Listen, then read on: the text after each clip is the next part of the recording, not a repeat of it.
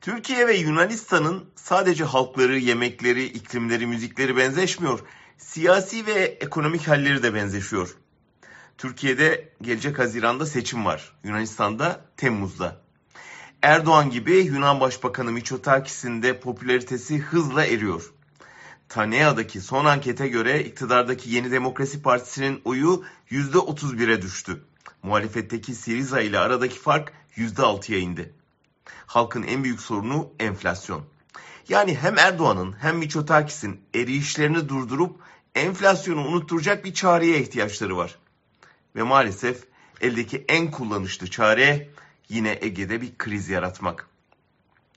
İki ülke arasında 2020'de gerilen ilişkiler NATO'nun devreye girmesiyle yatışmıştı. Türkiye geçen Mart'ta Miçotakis'i ağırlamıştı.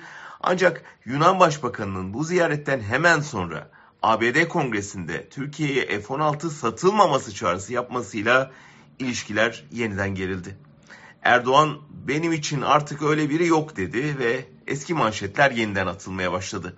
Yunanistan Türk savaş uçaklarının adaları taciz ettiğini, Türkiye Yunanistan'ın adaları silahlandırdığını söyledi.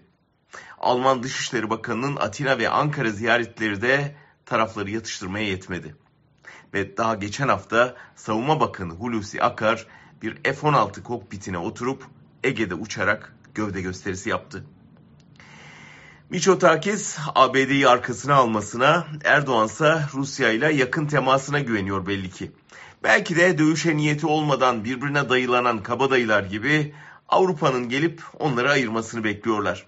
Ama bu kez Avrupa Ukrayna ve enerji kriziyle meşgul. Yani yeni bir krize tahammülü yok. Ayrıca iki ülkenin de ekonomisi berbat durumda. Dolayısıyla savaş kışkırtmak seçim için çok pahalı bir yatırım sayılır. Erdoğan neredeyse haftada bir bir gece ansızın gelebilirim şarkısı söyleyerek sadece Türkiye'yi bir tehdit unsuru haline getirmiyor, ülkenin inandırıcılığını ve itibarını da yok ediyor. E iki ülkenin Milli Savunma Bakanları jetlerine binip havada kapışacaksa sorun yok. Ancak iki ülkenin yöneticileri seçim kazanmak için savaş kışkırtıyorsa sadece onlar değil iki ülkenin halkları da kaybeder.